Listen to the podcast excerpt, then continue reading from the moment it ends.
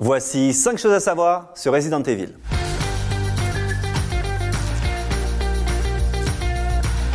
Resident Evil ne s'appelle pas vraiment Resident Evil. En 96, et comme très souvent à l'époque, le jeu sort d'abord sur PlayStation au Japon. Et au Japon, il s'appelle Biohazard. Et quand les mecs décident de le sortir aux US et en Europe, ils se disent Eh, on va l'appeler Biohazard. Sauf que, 1. C'est le nom d'un groupe de métal. 2. C'est déjà le nom d'un jeu. Du coup, Capcom, le développeur du jeu, lance un concours en interne pour trouver un nouveau nom. Et le nouveau nom est Resident Evil. Le directeur de la com dit super ringard, mais la démocratie a parlé. Du coup, bah, méchant résident, fera un carton. J'avoue, en français, ça fait moins peur.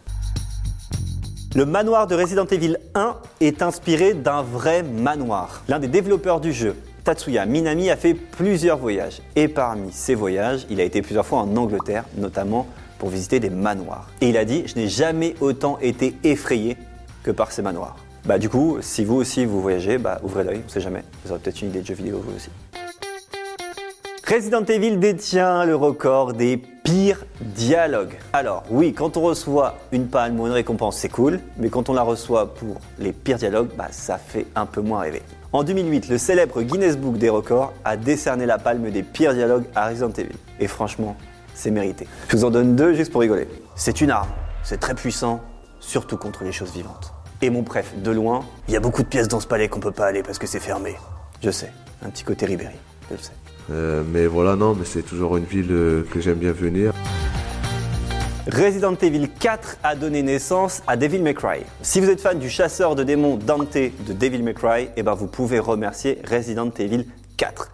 Pourquoi Les développeurs voulaient un quatrième opus vraiment cool et plein d'action. Et ils ont développé un truc tellement cool et plein d'action que ça ressemblait plus vraiment à l'univers de Resident Evil. Et comme on le dit si bien, rien ne se perd, tout se transforme, du coup on recycle, et voilà comment Devil May est né.